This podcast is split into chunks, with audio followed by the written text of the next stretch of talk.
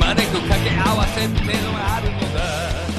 集中的に回しおっと背中合わせで日の哦斯，您收听的是好久不更新但并没有解散的双棒电台，我是你们的假朋友，中二病国父和弥天大黄喜欢摇摆自称娜娜米的黄金贼八卦猫。因为疫情的原因呢，电台的两位主播哎，星辰和畅豪没办法聚在一起录常规节目，嗯， 所以呢，哎，我们就没有办法出新的节目给大家听啦。嗯，但是电台并没有解散。等疫情过去后呢，会恢复常规节目的录音。啊，虽然双棒电台的听众并不多吧，嗯，但也不能一直不录音，对不对？所以呢，我趁此机会准备开一个新的专题节目《八言两语》，每期呢介绍一些我个人觉得比较不错的动画、漫画、游戏或者日剧啊等等。啊，巴某人呢，身为一个死宅偶他苦。看漫画呢，有长达二十多年的历史，啊，用历史这个词不知道恰不恰当啊？嗯，咱们先不管，在长达二十多年的啊看漫画历程当中呢，我是发现了一个原则，就是大长篇漫画，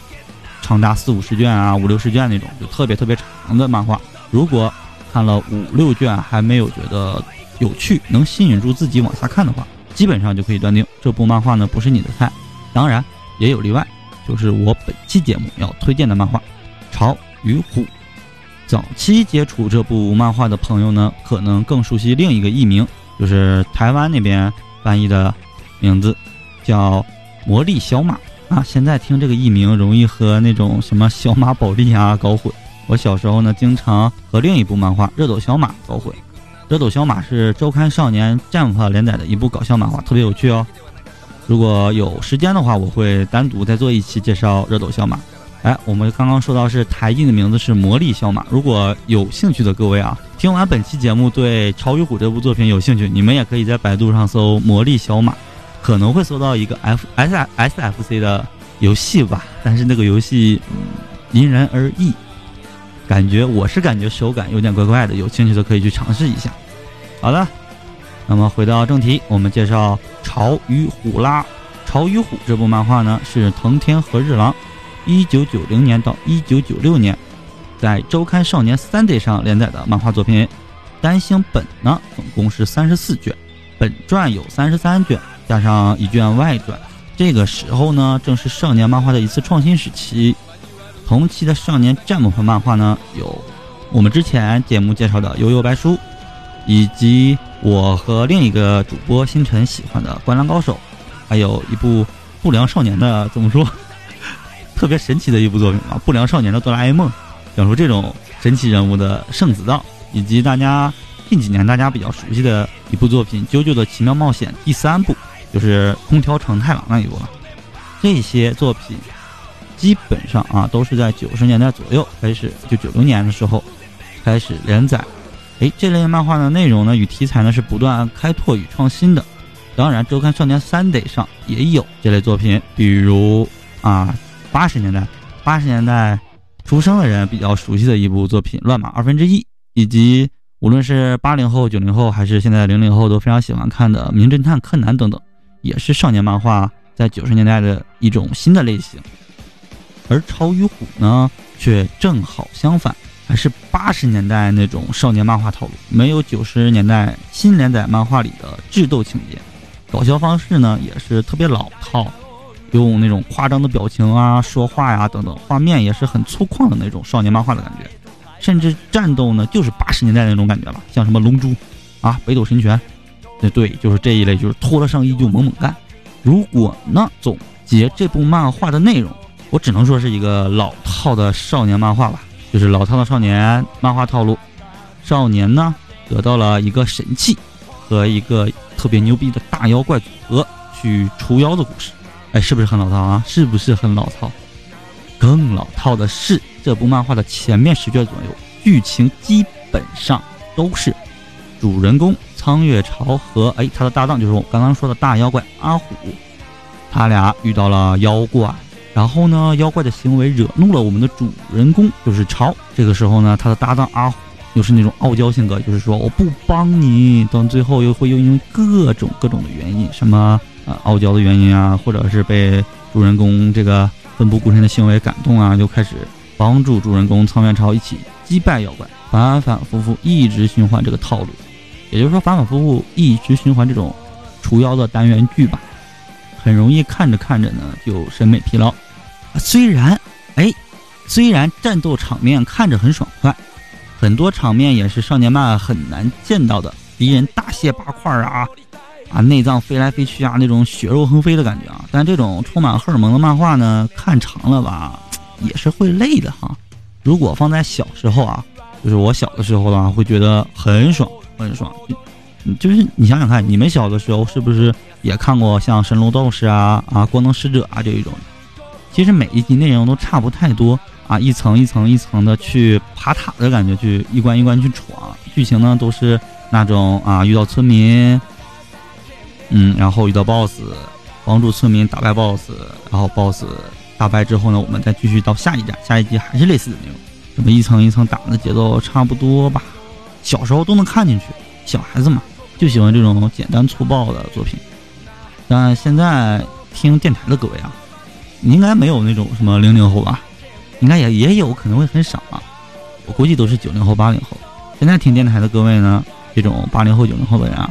可能并不会觉得前面十卷的内容现在来看来看特别有趣。但是，哎，又要说但是了哈。如果没人告诉你的话，可能真的看到第八卷就打退堂鼓，不打算看了。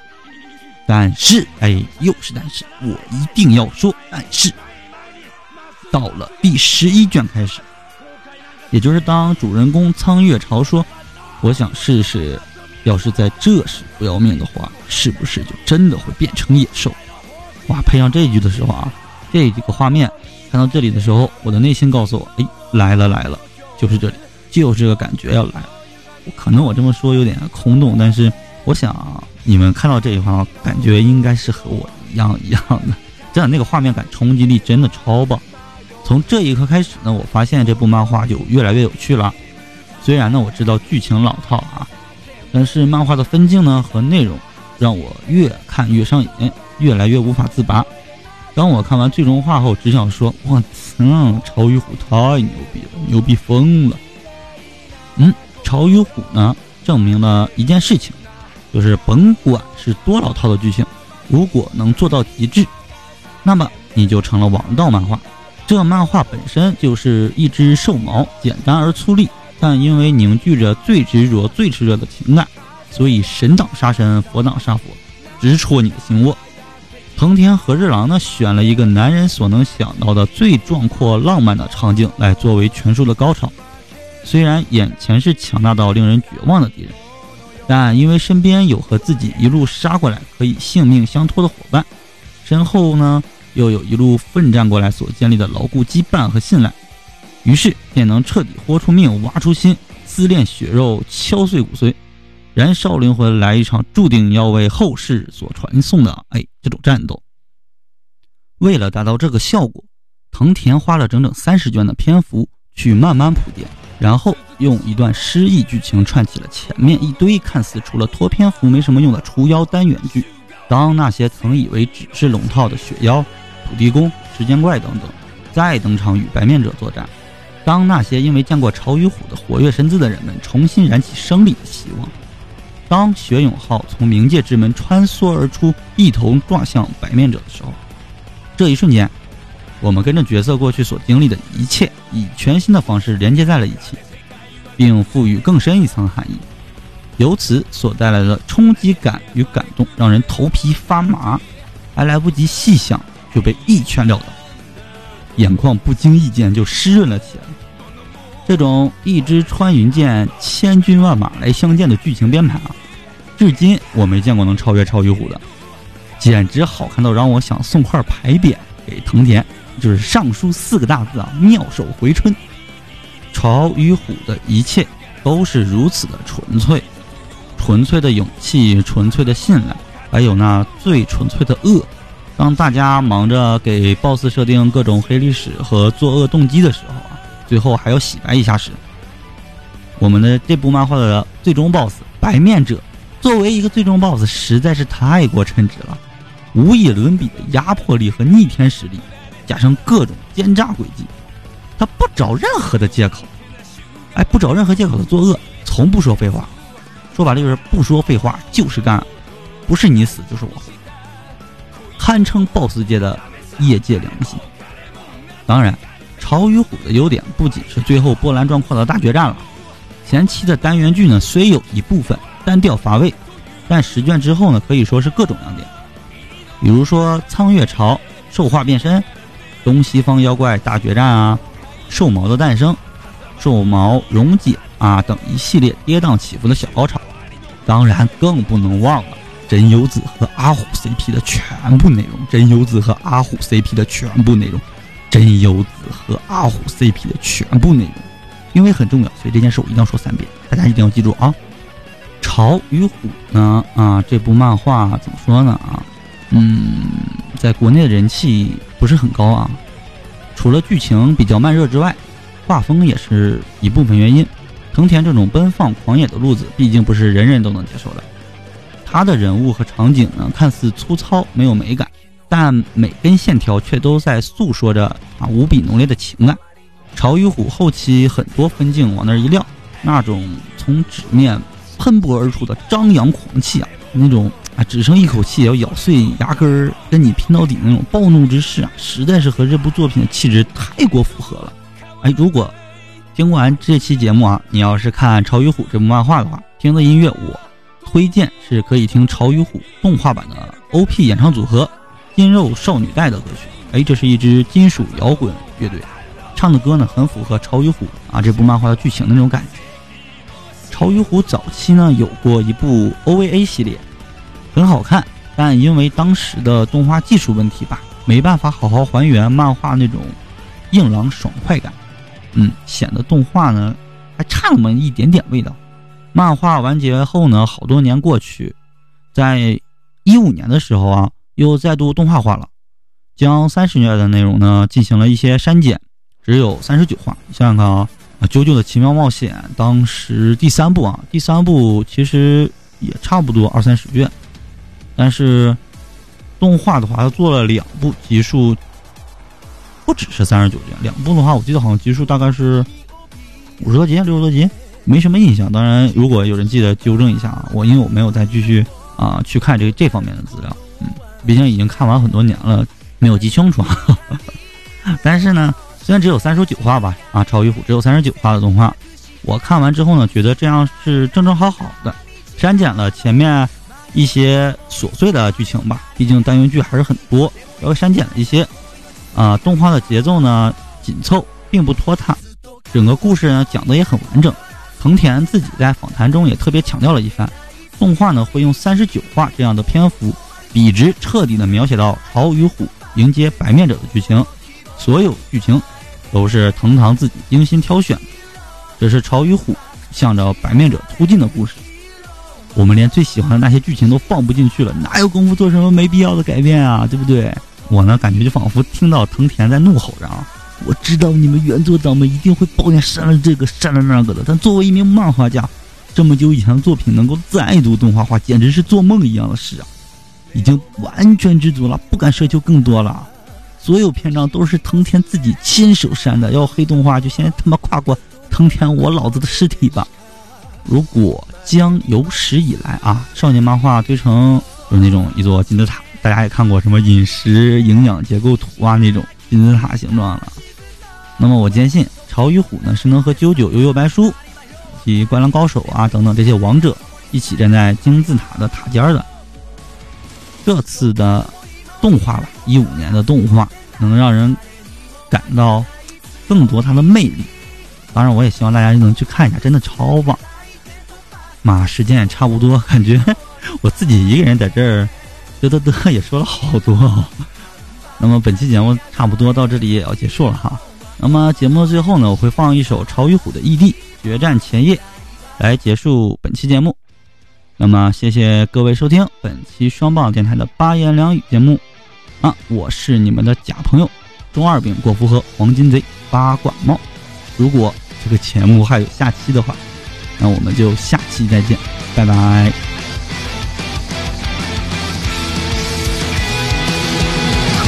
手で掴めなかったものたち。この手で傷つけてきたものたち。嘆いているだけならそんな手は最初から何も守れはしない。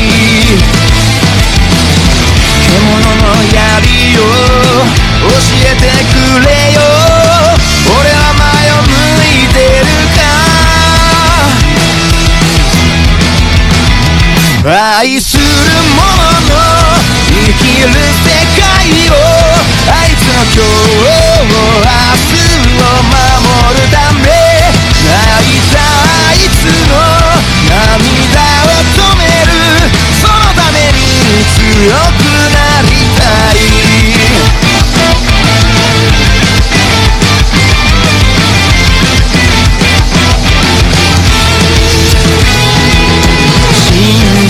ことさえ忘れた夜も戦う意味さえなくした